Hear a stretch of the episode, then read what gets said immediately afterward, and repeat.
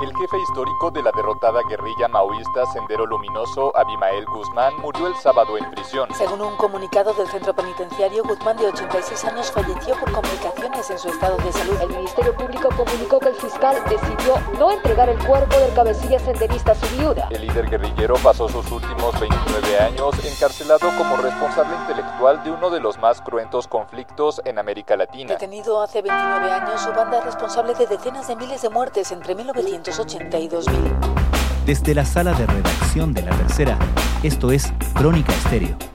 Cada historia tiene un sonido. Soy Francisco Aravena. Bienvenidos.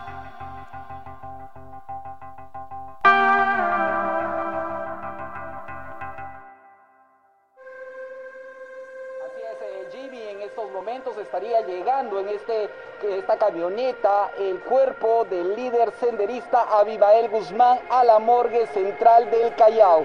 Hay gran movimiento policial y también del personal que trabaja dentro de la sede forense. En estos momentos él ha llegado en un eh, camión eh, de la policía de homicidios, eh, dice la inscripción, hay gran movimiento, por parte, como repito, de la policía como también del personal que trabaja en este lugar. La muerte de Abimael Guzmán el pasado 11 de septiembre marcó para los peruanos el fin de una historia sangrienta. El fundador y líder del grupo guerrillero Sendero Luminoso, que durante décadas sembró el terror, matando a miles de personas en su guerra contra el Estado peruano, murió cumpliendo su sentencia de cadena perpetua en una base naval del Callao. La noticia llegó en un momento en que el recién instalado gobierno de Pedro Castillo intenta sacudirse la polémica de contar en sus filas con simpatizantes del grupo Supersivo, fundado como una organización política de inspiración maoísta. Es la llegada de los restos del cabecilla terrorista Abimael Guzmán para los exámenes de necropsia. ¿Qué explica la persistencia del fantasma de Sendero Luminoso en la política peruana de hoy? ¿Cómo llegó el grupo a transformarse en un referente para parte de la izquierda de su país y de Latinoamérica?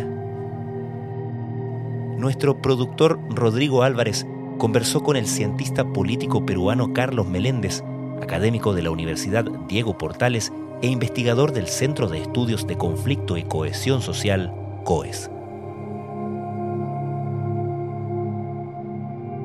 Sendero Luminoso era un grupo marginal dentro de la izquierda peruana.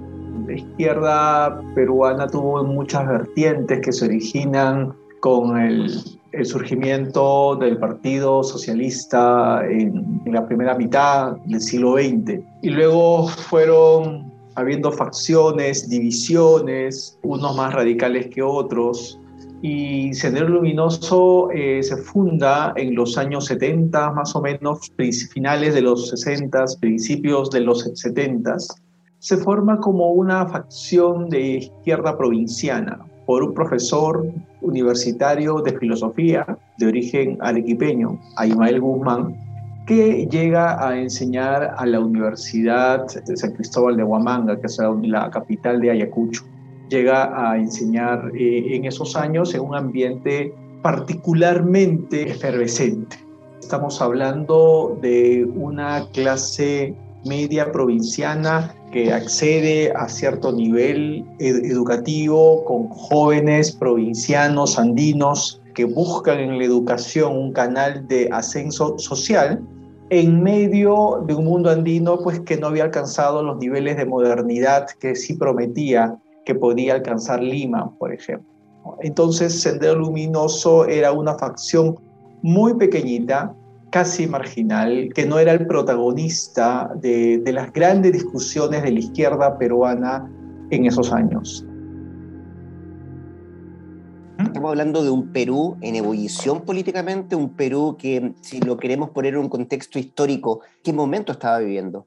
Es un dato muy importante por lo que, mencionas, porque a diferencia de lo que pasaba en otros países latinoamericanos, el campo o la sociedad peruana no había alcanzado los niveles de violencia que sí veíamos en otras dictaduras, en otros gobiernos dictatoriales en, esas, en esos años. En esos años, entre el 68 y el 80, Perú fue gobernado por este, un gobierno dictatorial de carácter progresista de izquierda que llevó adelante una reforma agraria un dato no menor porque precisamente mucha de la violencia que hubo en otros países latinoamericanos, Colombia, por ejemplo, tenía que venir precisamente de el acceso del campesinado a la posesión de las tierras.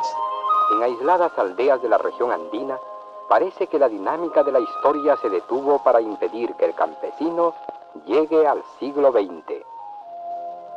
En el caso de Perú, la revolución agraria que hizo el gobierno dictatorial de Velasco Alvarado permitió cierto acceso de los sectores rurales a la propiedad a través de cooperativas, a través de propiedades colectivas. ¿okay? Eso hizo que hasta el año 80, en perspectiva comparada, el campo peruano era un campo pacífico, era un campo que no había alcanzado niveles de violencia que sí hemos visto en otros países latinoamericanos. Y Sendero Luminoso eh, proponía una lectura a contracorriente de ese aparente eh, escenario más pacífico, por decirlo de un modo. En América Latina las revoluciones tenían dos modelos, claramente la revolución cubana, por un lado, una revolución guerrillera, una, una, una, revolución de las características castristas que conocemos, pero no había habido otro modelo revolucionario en América Latina hasta la revolución sandinista en finales de los 70, ¿no? pero en ambos casos a partir de guerrillas armadas y no del estilo que proponía Sendero Luminoso. Sendero Luminoso proponía una lectura más del campo a la ciudad, con el protagonismo del campesinado, con el protagonismo de la gente del campo en una guerra sostenida en el largo tiempo. Lo veían como una guerra popular, entre comillas, sostenible y prolongada. Entonces, en este escenario donde las revoluciones en América Latina tenían un carácter más militar y más de guerrillas, aparece una lectura maoísta en América Latina de cómo llevar adelante esta famosa violencia revolucionaria. Y eso es lo que proponía este pequeño grupo, cuyo nombre original es Partido Comunista del Perú por el Sendero Luminoso de José Carlos Mariategui, es el nombre original, de ahí viene precisamente el, el, nickname de Sendero Luminoso, que su particularidad era una lectura maoísta de cómo hacer la revolución en América Latina, donde habían predominado modelos más eh, de carácter guerrilla. En la defensa, los intereses nuestro pueblo, la clase, dar mi vida por el partido de la revolución, eso es lo que quiero. Para mí, ser miembro del Ejército Guerrillero Popular es un orgullo. Es llevar timbre de orgullo, pues, compañeros. Y como guerrillero, como combatiente, como soldado rojo del presidente Gonzalo, también, pues, estar dispuesta a dar la vida por el partido de la revolución, a defender, pues, el nuevo poder, porque hay poder en todo el país. ¡Viva presidente Gonzalo! ¡Viva presidente Gonzalo! Sendero Luminoso siempre fue así de violento, fue radicalizando su violencia eh, y a raíz de qué la radicalizó. Yo diría que la violencia como estrategia política era un elemento que estaba dado, sobre todo en los partidos políticos de izquierda. No era particularmente violento Sendero Luminoso en ese sentido. Lo que sí es que el año 80 que hay una transición hacia la democracia en el Perú. El Perú retorna a la democracia el año 80, luego de 12 años de dictadura. Los partidos políticos de izquierda deciden, bueno, hemos encontrado otra modalidad de llegar al poder que son las elecciones. Propongámonos eh, competir electoralmente y eso es lo que la izquierda más protagonista a nivel nacional decide. Algunos no abandonan el discurso de la lucha armada, dicen, ok, participemos en elecciones, pero no hay que descartar la posibilidad de lucha armada porque acabamos de ver que en Nicaragua se llegó al poder por esa vía y lo dejan en stand-by, pero un partido político muy pequeño y muy minoritario que es Sendero Luminoso decide, este es el momento de empezar la lucha armada. En contracorriente con todo el dominio del campo de la izquierda en ese momento. Y es así que el mismo día que hay elecciones para el retorno de la democracia en el Perú, en mayo de 1980, es que Sendero Luminoso acomete su primera acción armada, que es el incendio de las urnas electorales, el incendio de material electoral en un pueblo de Ayacucho que se llama en el año 1980, en la víspera de las elecciones presidenciales, el grupo terrorista Sendero Luminoso inicia su lucha armada quemando las ánforas y las cédulas de votación en el pueblo ayacuchano de Chuchi. Este fue el primer acto de guerra llevado a cabo por Sendero Luminoso en un enfrentamiento contra el Estado peruano que duró más de tres décadas. Esto... ¿Qué es lo característico de Sendero Luminoso? Es que entonces mezcla el marxismo, eh, marxismo-leninismo tradicional de la lucha de clases con este elemento maoísta de la lucha eh, prolongada del campo a la ciudad, pero con un elemento mesiánico. América Latina siempre ha tenido este caudillismo, este culto al líder caudillista que hemos visto en la mayoría de países latinoamericanos. Solo que la versión del personalismo caudillista que se da en el Perú tiene como un rol protagónico a Abimael Guzmán que se autodenomina nada más ni nada menos el cuarto sucesor de este pensamiento de izquierda. Es marxismo, leninismo, maoísmo, pensamiento Gonzalo. Él sería la cuarta espada de la revolución mundial, nada menos que había nacido en Arequipa y nada menos que comenzaba su actividad en Ayacucho, ¿no? Entonces, importa esta visión totalitaria de los comunismos más radicales que habíamos visto hasta entonces, ¿no? Pero con este emblema personalista que, que él expresaba. Por la revolución al socialismo. Cuando era una cosa, no estaba muy nítida, muy clara. Ya te voy a preguntar por, por Abel Guzmán, su influencia, su modelo, qué es lo que sigue. Deja, deja caerme un rato más en Sendero Luminoso, porque me importa saber también qué pasa del 80 en adelante, eh, no desde el punto de vista de lo que hicieron ellos, sino que, qué efecto fue produciendo el protagonismo de Sendero Luminoso en la política peruana. La clase política no sabía de qué iba Sendero Luminoso al inicio. Pensaban que era algún grupo de guerrilleros que, apoyados por Cuba, apoyados por el régimen castrista, por ejemplo, o incluso pensaban que eran estrategias eh, incluso paramilitares para poder endurecer posiciones. Había mucha confusión de qué era esto que se denominaba sendero luminoso, porque además la táctica de sendero, a diferencia de otras tácticas subversivas, no era el guerrillero vestido de verde olivo y armado y que avanza por cuadrillas por el monte, sino que se esconde en la población como les veníamos anunciando, un enfrentamiento en Ayacucho entre una columna senderista y una patrulla mixta del ejército y la marina resultó en cinco militares muertos y dos ronderos. Veamos lo que pasó. Se esconde la población de manera precisamente subversiva para cometer actos terroristas, es decir, no es el enfrentamiento de la guerrilla frente al ejército del Estado sino es la sorpresa en espacios cotidianos, la violencia como acto violento sorpresivo en la vida cotidiana de, las personas. Y con una actividad que comienza en las zonas andinas peruanas. Incluidas, según estas mismas versiones, colocaron potentes trampas con el fin de librarse de sus perseguidores. La zona es además extremadamente boscosa y escarpada. En esas trampas cayeron precisamente los militares. También, para, eso es un dato importante porque paralelamente también hay algunas acciones armadas en la periferia de la capital, en las periferias de Lima. Desde el inicio es muy periférico la acción terrorista de Sendero Luminoso, un pueblo olvidado de los Andes como es Huamanga y las zonas más marginales urbanas de las periferias de la capital.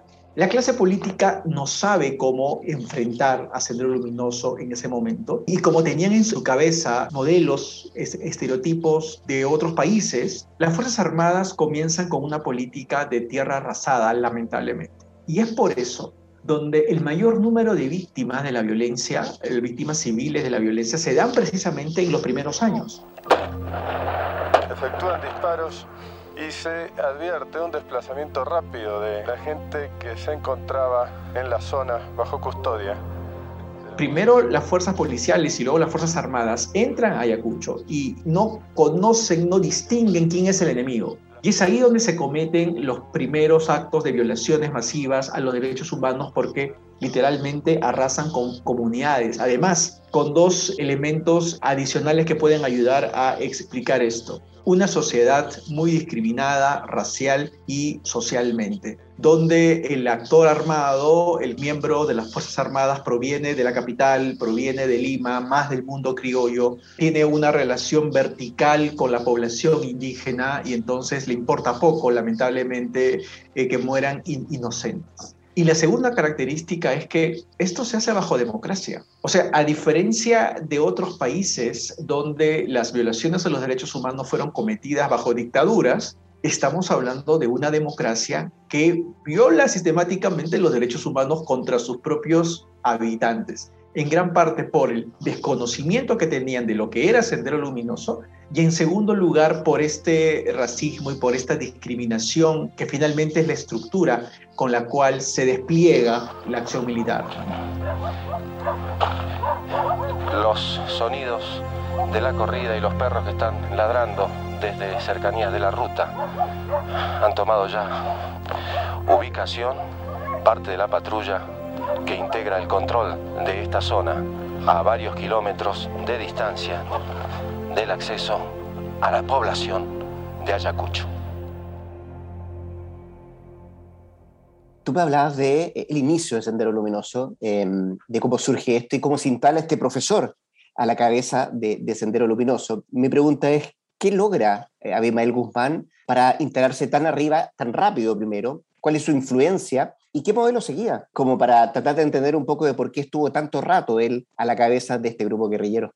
Un actor social clave para entender el radicalismo del siglo XX peruano es el magisterio es el sindicato de educadores públicos en el Perú. Siempre ha sido un sindicato con proclividad a exigir de manera colectiva derechos, reivindicaciones, y era un actor donde precisamente las ideas de izquierda se habían asentado con mayor beligerancia. Y una segunda característica del sindicato magisterial es que está en todo el país profesor de escuela llega a todas las zonas urbanas y rurales del país. Es un canal, es un tejido social que te permite tener presencia por todo el territorio lo más profundamente que se pueda. Es decir, había una estructura orgánica, politizada e ideologizada, disponible y que ya había demostrado tener cierta capacidad de protagonismo radical anteriormente. Entonces Animal Guzmán diseña una estrategia en la cual precisamente toma ascendencia y espacio de crecimiento dentro de este sindicato, dentro de este tejido sindical, este tejido orgánico, es que ve como una forma de penetrar en el país, de penetrar, de que su ideología y sus propuestas políticas crecieran, es a través de esa organización. Y en segundo lugar, pues Sendero Luminoso termina empoderando todos los resentimientos sociales y las disputas y los conflictos internos que hay en todos los pueblos. Eh, es decir, en toda comunidad, en todo centro poblado, en todo pueblo abandonado del país, siempre hay divisiones, conflictos internos dentro de estos mismos eh, lugares. Entonces, Sendero Luminoso empodera a una de las partes siempre. Es una forma en la cual estos conflictos propios de la vida cotidiana de las personas terminan siendo resueltas a través de acercarse a Sendero Luminoso. En un contexto donde el Estado no tiene presencia, Sendero Luminoso se convierte en un actor con mucho poder, a tal punto que en algunos casos el Estado de Derecho no existe, sino la arbitrariedad de Sendero Luminoso. Crece muy rápidamente Sendero Luminoso durante los, ideal gran parte de la década del 80, una década muy politizada además, y llega a tener hasta cierto punto un gran dominio del adoctrinamiento político y partidario de las regiones andinas en el Perú da la impresión por lo que tú me cuentas, Carlos, que era eh, difícil o casi imposible contrarrestar lo que estaba haciendo Sendero Luminoso en Perú. ¿Qué hace y cómo lo hace Alberto Fujimori para, para de alguna manera aplastar a Sendero Luminoso? Era muy difícil, eh, Belaúnde, el presidente del 80 al 85, lo intenta, pero tenía una visión muy limeña, muy centralista de lo que pasaba eh, en el territorio. Alan García se da cuenta cuando ingresa al gobierno el año 85 que tiene que hacer un cambio en las estrategias de lucha contra subversiva. De hecho, sus dos primeros años de gobierno lo intenta, pero es, eh, al final Centro Luminoso termina siendo más hábil políticamente que el APRA, que era el partido más bien que había sido rebelde en algún momento y que era por naturaleza quien podía contrarrestar Sendero Luminoso. El pueblo peruano no quiere ninguna clase de dictadura, mucho menos la dictadura que había, la dictadura de los ineptos y de los corruptos. Para el año 90, en que Fujimori ya entra al poder, ya se conocía mejor a Sendero Luminoso ya que habían deshecho muchas hipótesis que habían este, sido erradas, como esto era un, un, experimento castrista en los Andes o ese tipo de especulaciones ya habían quedado aclaradas en el sentido de que se conocía algo más de, de Sendero Luminoso y ya en los últimos años del gobierno de Aleán García, la política contrasubversiva había virado en dos ingredientes. Por un lado, inteligencia. Necesitábamos ya no cometer actos de violencia masiva, donde obviamente muchos inocentes morían, sino hacer un trabajo más bien policial se crea un equipo policial GEIN durante los últimos años, meses del gobierno de Alan García para precisamente tratar de identificar a los líderes y a los cabecillas de Sendero Luminoso que se sabían por información previa que no vivían en Ayacucho, sino vivían en la capital, vivían en Lima. Y en segundo lugar, y esto sí es algo más enfático con Fujimori, que busca tener a la población de su lado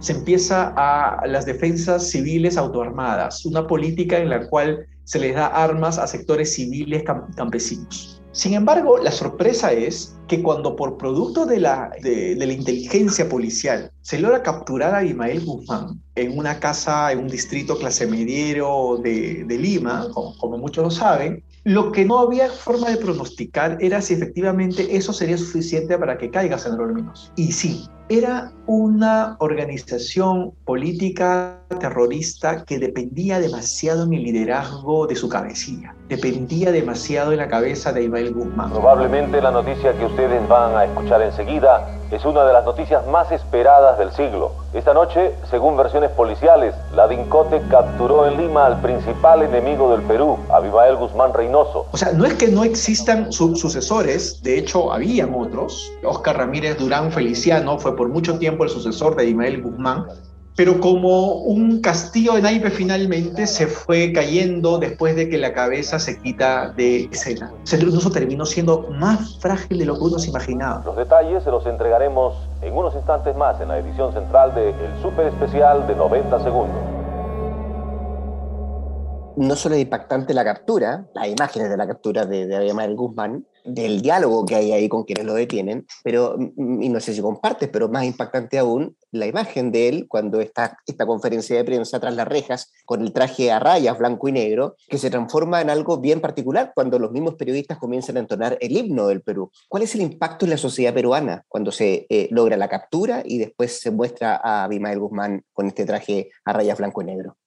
Es brutal, porque hasta entonces las imágenes que, teníamos de, de los senderistas eran eh, un ejército de gente vestida eh, con la simbología propia de los partidos comunistas maoístas totalitarios, con sus líderes vestidos de oscuro y que por un video que se había capturado, que celebraban las reuniones del comité central del partido político bailando sorbo el griego, ¿no? Esa era la imagen oscura que teníamos de este partido casi místico, terrorífico que era Sendero Luminoso, partido extrasistémico y, y terrorista, ¿no? Entonces, cuando se captura a Imel Guzmán, se le presenta como un criminal más. Unos piensan es una gran derrota.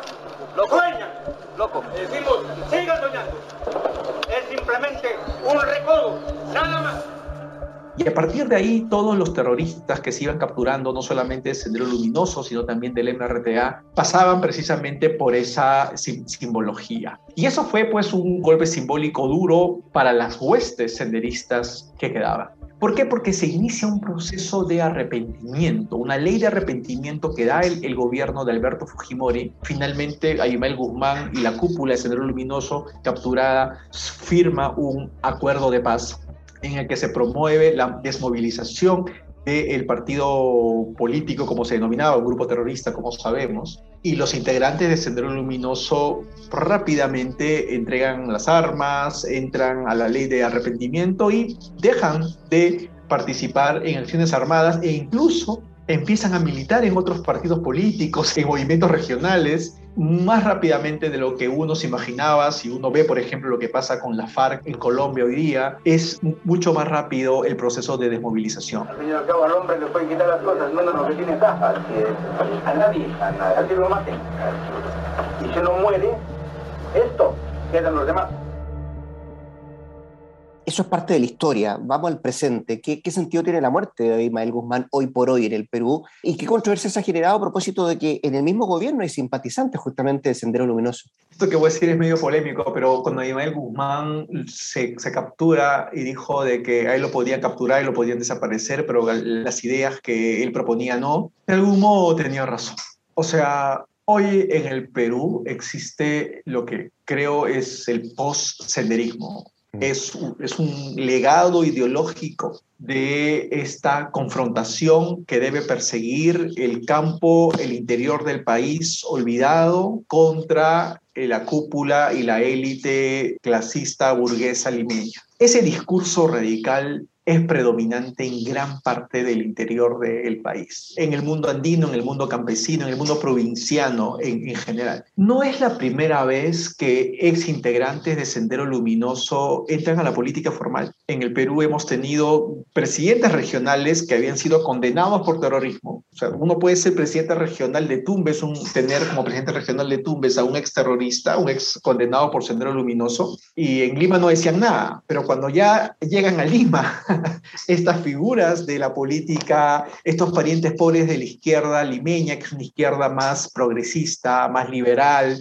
más preocupado por los valores de las minorías este, étnicas o de las minorías identitarias, pues lo más esperable es que tenga a cuadros políticos provenientes y socializados en ese dogma, sentados hoy día en el gobierno de la capital. Claro, han abandonado premisas importantes del discurso senderista original, la violencia revolucionaria, pero mantienen un conservadurismo moral propio del totalitarismo maoísta, mantienen esta idea dicotómica de la sociedad, esta lucha de clases, mantienen el revanchismo campesino y no pueden comprender la política como un espacio donde entren todos, sino donde entren sus mayorías, las mayorías que ellos consideran han sido históricamente postergadas en el país.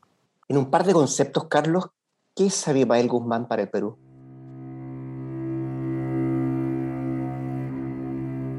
Abimael Guzmán es la versión más macabra del mesianismo caudillista latinoamericano.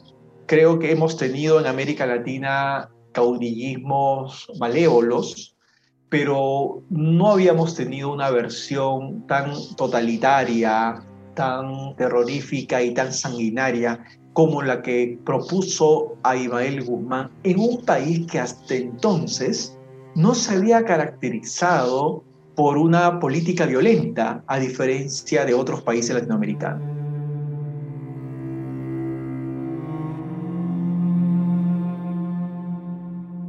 Carlos Meléndez, muchas gracias por eh, conversar con nosotros, que estén muy bien. ¿eh? Con gusto, Rodrigo.